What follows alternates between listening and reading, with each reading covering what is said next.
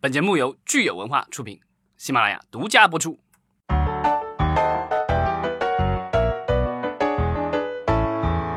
欢迎大家收听新一期的影视观察，我是老张，我是九千，我是大米。一年一度的艾美奖黄金时段的那个奖已经颁发了，在九月二十二号，就上周末了啊。所以今天呢，我们聊一下这个艾美奖，因为好像之前咱们好像没怎么聊过，对吧？而且已经是到了第七十一届，走过了七十一个年头了。所以呢，我们主要聊一聊这个奖，就跟跟我们之前聊奥斯卡类似，就是说这个奖它是个什么，然后它是怎么评选的。嗯，艾美奖的话，它办了那么多年嘛，对吧？然后它其实和奥斯卡类似，都是有一个所谓的学院在办。奥斯卡呢是美国电影学院，那这个艾美奖其实是美国的电视学院在办的。那它也是一个挺大的一个呃学院了。然后会员的话，其实有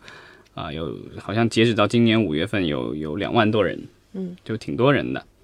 其实咱们现在就是上周末发生的这个艾美奖，其实只是艾美奖其中的一个，因为艾美奖其实跟奥斯卡类似，它也有，就是像奥斯卡它也有科学方面的一些奖项，然后还有一些技术类的奖项，它不是在这个所谓的啊颁奖礼上去颁的，就是电视直播的。然后他是在之前的话，那像艾美奖的话是在上一上上个周末，其实他已经连续颁了两天，他们叫 Creative Art 啊、Emmy，怎么说创意类的这个艾美，他的很多的奖项，我觉得是大家可能平时根本就不会太去关注的。我去这个艾美奖的网站上稍微看了看，呃，可以给大家念一念他这个所谓的咱们不大看到的这些奖项有什么啊？他这个有这个这个动画节目的这个最佳动画节目，然后呢还有就是真人秀的什么就是选角，然后呢还有这个所谓的呃纪录片，这个非虚构的这个特殊呃纪录片，可能领奖的人都不是所谓的我们。所认为的这个明星大众人物，所以这些奖的话都是默默的就颁掉了。对，因为可能观众国内更关注的是一些，比如说大家喜欢看的剧集都拿了哪些奖，他们喜欢的演员都拿了哪些奖。对，然后这个就是黄金，它另外的它艾美奖其实最主要的一个是。呃，日间节目的就是我们说的这个肥皂剧啊，还有一些就是白天的这个脱口秀节目，它有专门的一个这个奖。然后这个已经好像应该是四月还是几月已经搬掉了。然后咱们现在这个是这个黄金时段，也就是说每天晚上的，在美国的黄金时段的话，一般指的是每天晚上的八点到十点吧。但是因为现在有很多的这个节目，其实他说是黄金时段，其实我们知道现在这几年。很多的这个节目都是由这个流媒体平台，比如说奈飞啊、亚马逊、呼噜这样的平台制作的。其实他们播出的时间也不算黄金时段了，但是呃，它沿用了这个名字，还是说是黄金时段的这个艾美奖。对，那其实这样的话，就是我们也能看到，已经到七十一届的艾美奖，它在受流媒体的冲击上面也是很大的，因为之前颁可能就是这种。大的奖项还是黄金电视台的黄金时间，但是现在有了这些流媒体，它的时间，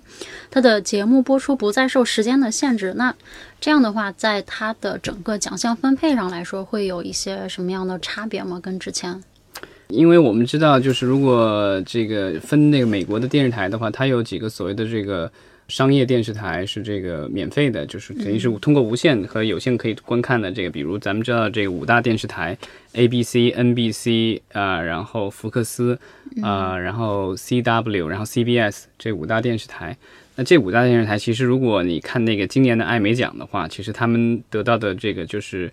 包括这个 Creative Arts 和这个就是上周末班的这个 Prime Time 的话，他得到的这个奖其实很少的。排名第五的那个最小的那个电视台 CW，它这个 Creative Arts 得了两个奖，然后黄金时段是零个奖。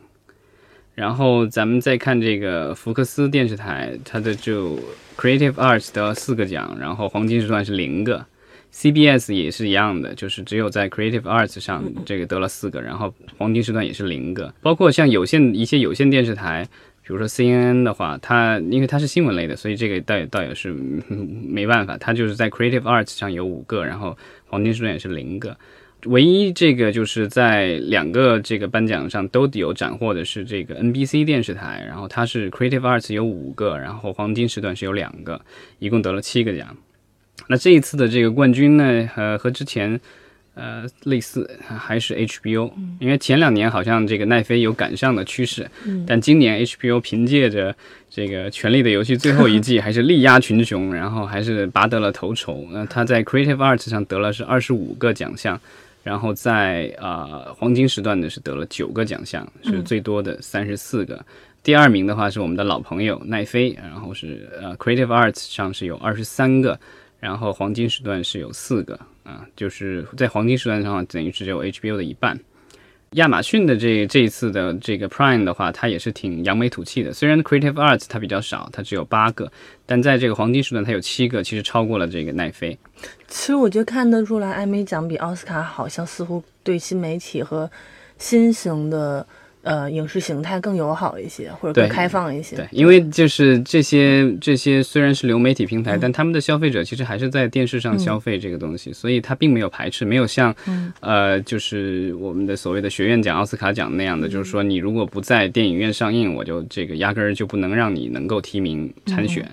正是因为他对流媒体那么拥抱，其实也其实我觉得也间接造成了他的收视率，包括他的这个奖项的颁发都。就就有所改变了，因为在这个收视率，可能十年前的话，艾美奖其实和奥斯卡奖类似，就是说这个收视的话，可能能够有两三千万人在黄金时段观看这个颁奖礼。今年据说已经跌到了历史低点，好像去年是已经跌到了一千万左右，今年是跌到了七百万。就是已经跌到，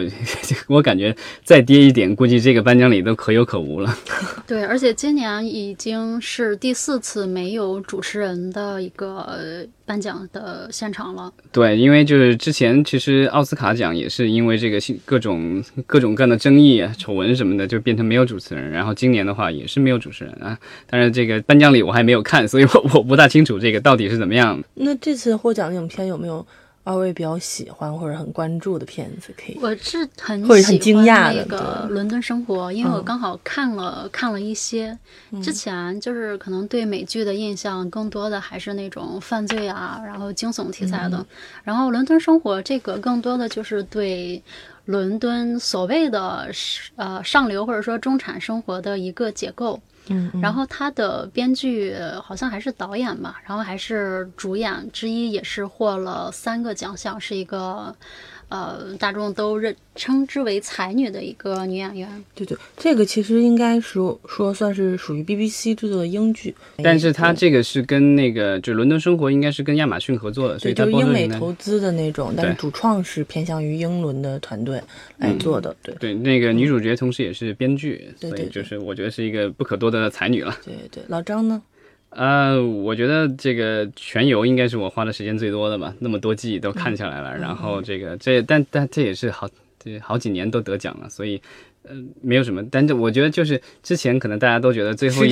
最后一季有点烂尾，但是这个依然对吧？就是我觉得瘦死的骆驼也比马大，那还是我还以为你想说，以为之前都是实至名归，这届就给了一个友情分儿，就是面子分儿。因为你说说实话，其他的那几部的话更糟糕是吗？没有也没有更糟，也有好的，当然对啊，因为今年的剧集其实都是话题剧，国内观众反而认知但是就是说从收视来说的话，这一部应该是这个所谓的提名的这个里面应该是最高的。那艾美奖它的评价到底是从这个作品本身的创作价值还是看，还是从收视价值和市场流量来看？这个我觉得，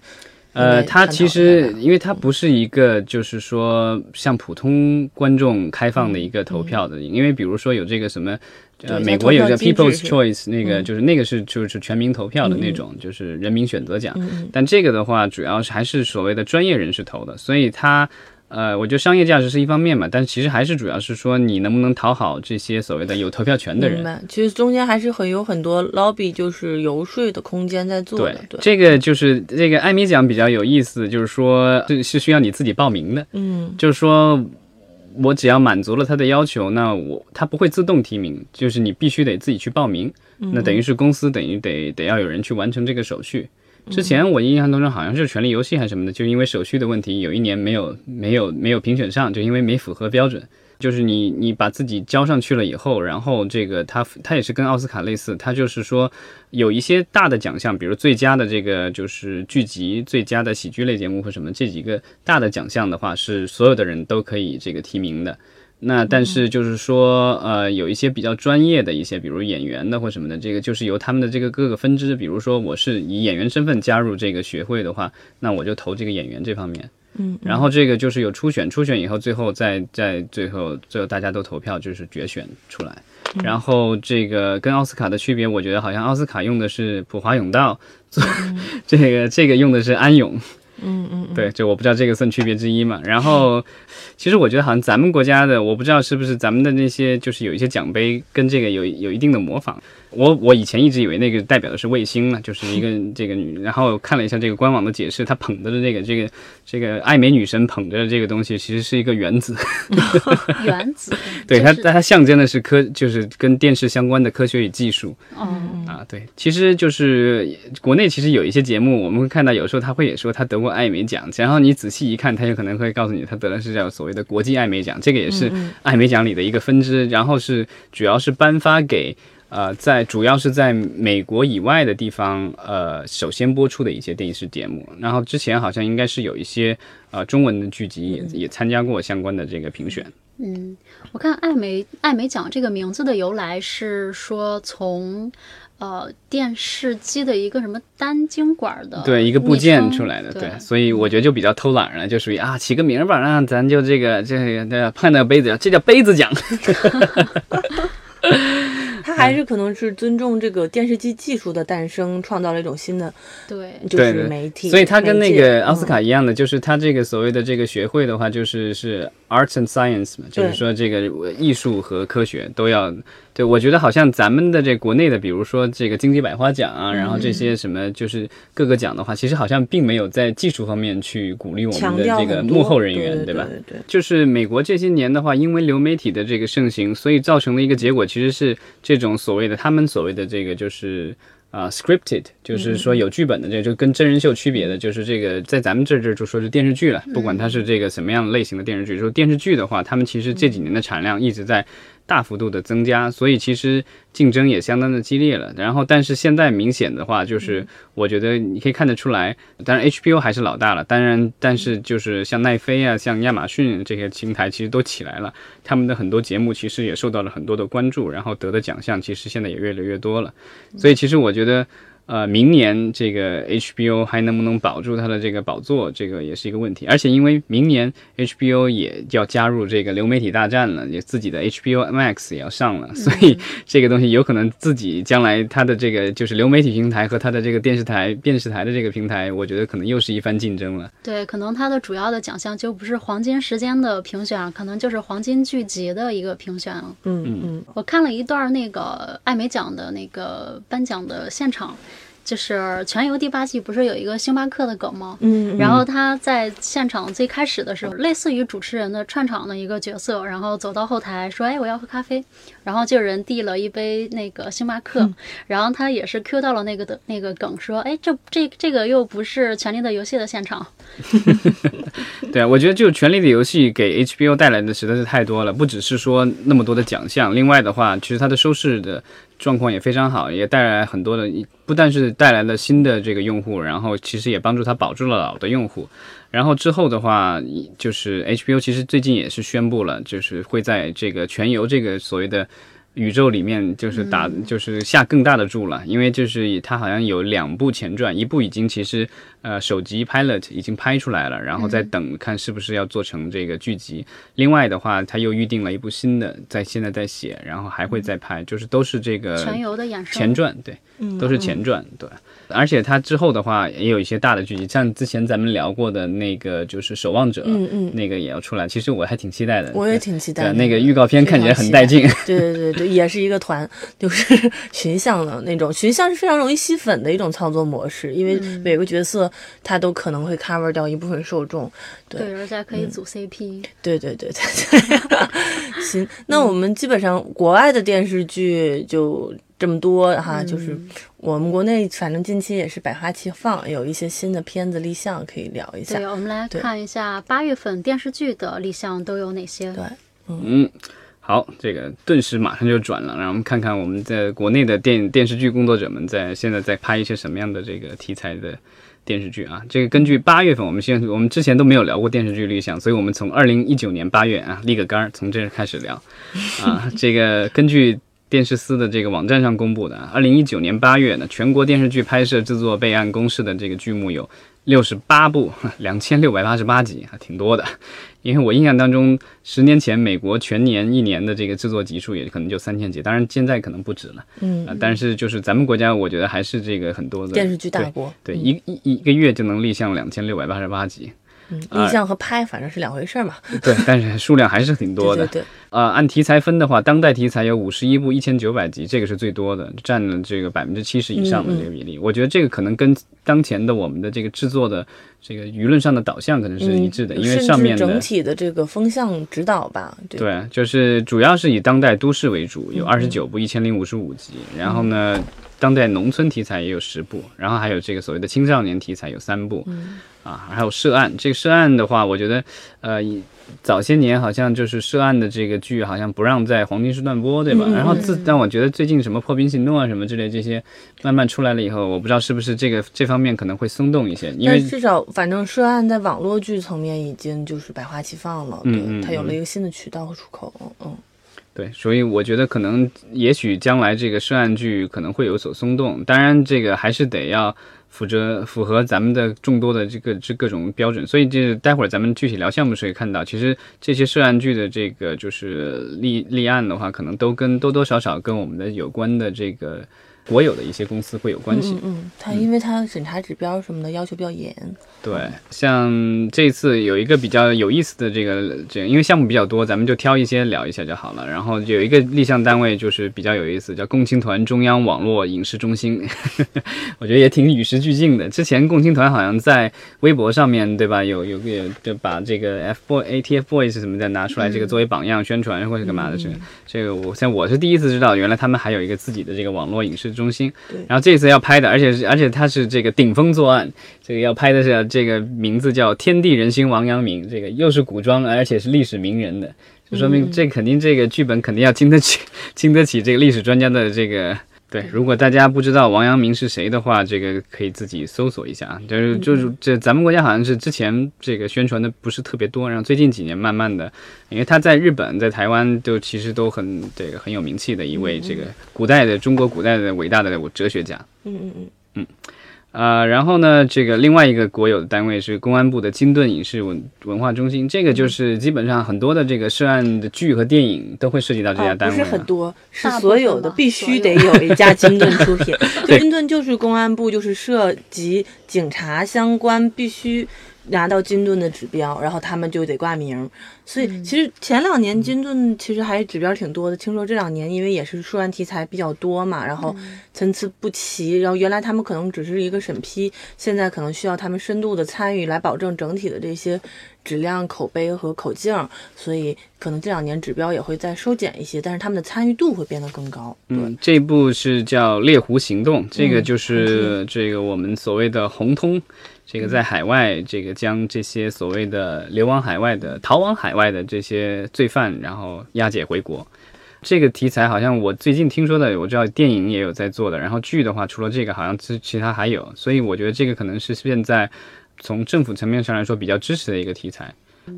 然后另外这个我们看一下，就是这个涉案的题材，就是有一个公司叫北京众星华彩电影院线有限公司，这个我也很惊讶，一个电影院线公司，然后立了这个两个电视剧，也但他一口气是其实立了这个所谓的《缉毒战警》和《缉毒战警二》，这个都是讲缉毒战线的警察的故事的，这个也是这个公安部已经这个审读过的。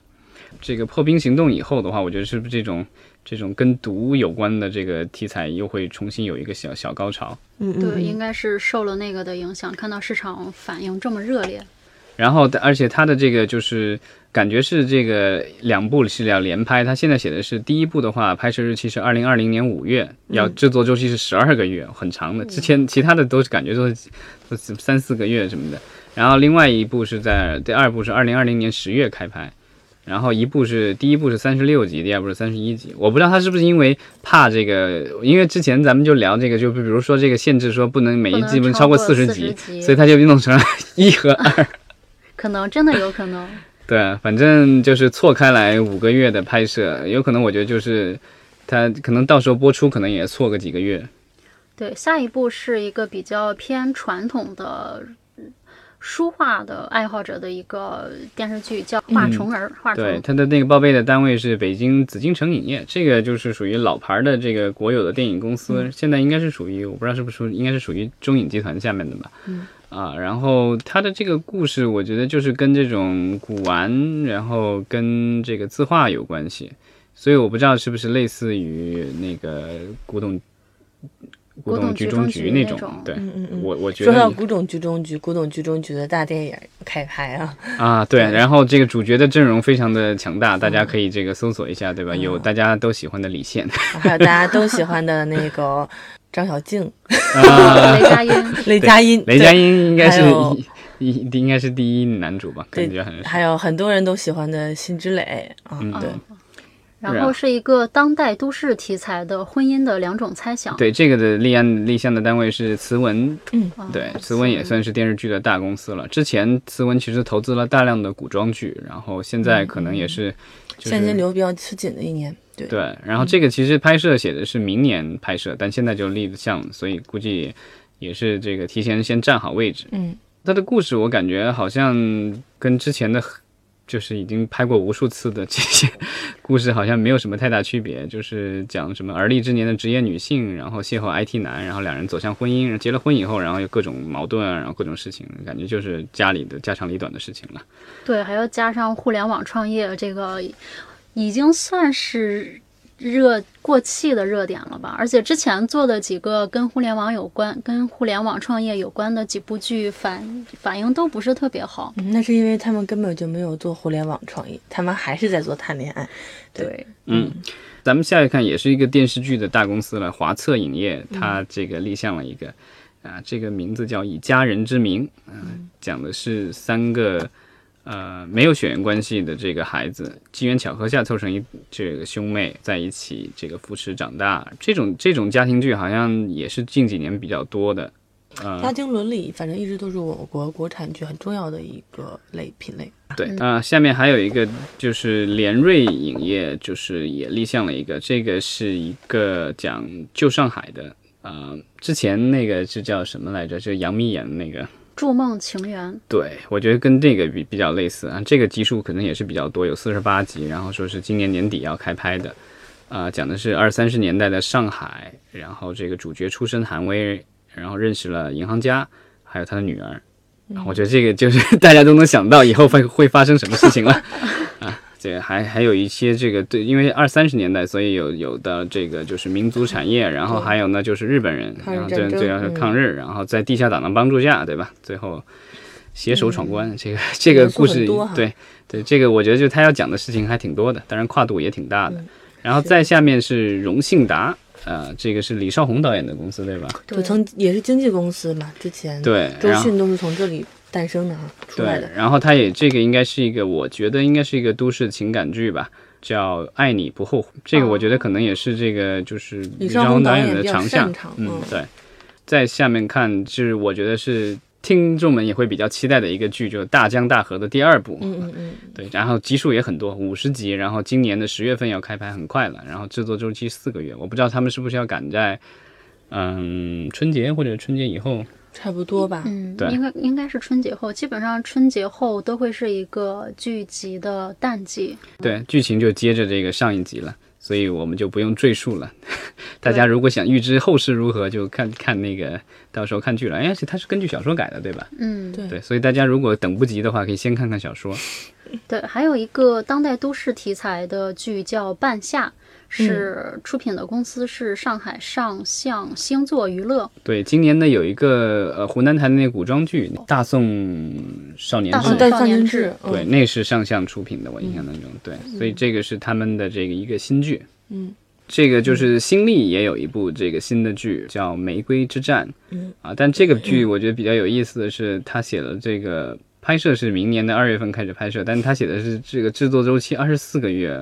两年，对，不知道这个是为什么是这么。他可能会把前期的剧本创作什么的孵化期也算进去。对，因为其他的一般报备单位好像没有这个，好像是这目前这一次我看到的立项里面的这个所谓的制作周期最长的，而且它看起来是一个一个商战的一个剧啊，啊也是这个大女主，对对大女主，而且是有几个女主，就是这个里面最后几个女主是等于互相温暖，彼此成就，赢得了、啊。不知道就是新立的戏大女主会不会有孙俪一份儿？呃，另外的话啊，华策他利用他的这个浙江华策又立项了一个项目，然后这个也是几个小几个四个闺蜜的，这个好像就是跟那个什么啊，欢乐颂吗？对，欢乐颂那种感觉，嗯对。对，然后之前那个四个女孩的故事，对对对对对，但这个几个是同学，这几个如果是同学的那种设定的话，跟那个郑爽前段时间演的那个比较像，对吧？就是 哦，那个郑晓龙导演的那个，对对对，就是这种，就是从大学一起好朋友，然后一起创业，一起有恋爱，然后各种的，嗯、这个反正这种故事好像一起拍的，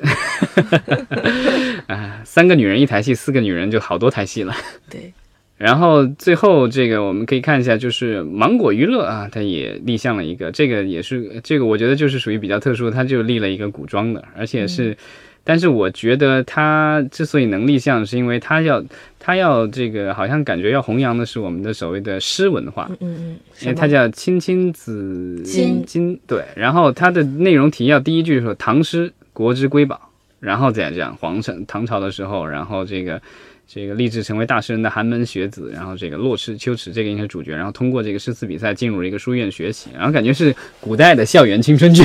我觉得应该是吧，而且听听子衿这个。明显感觉是谈恋爱的剧，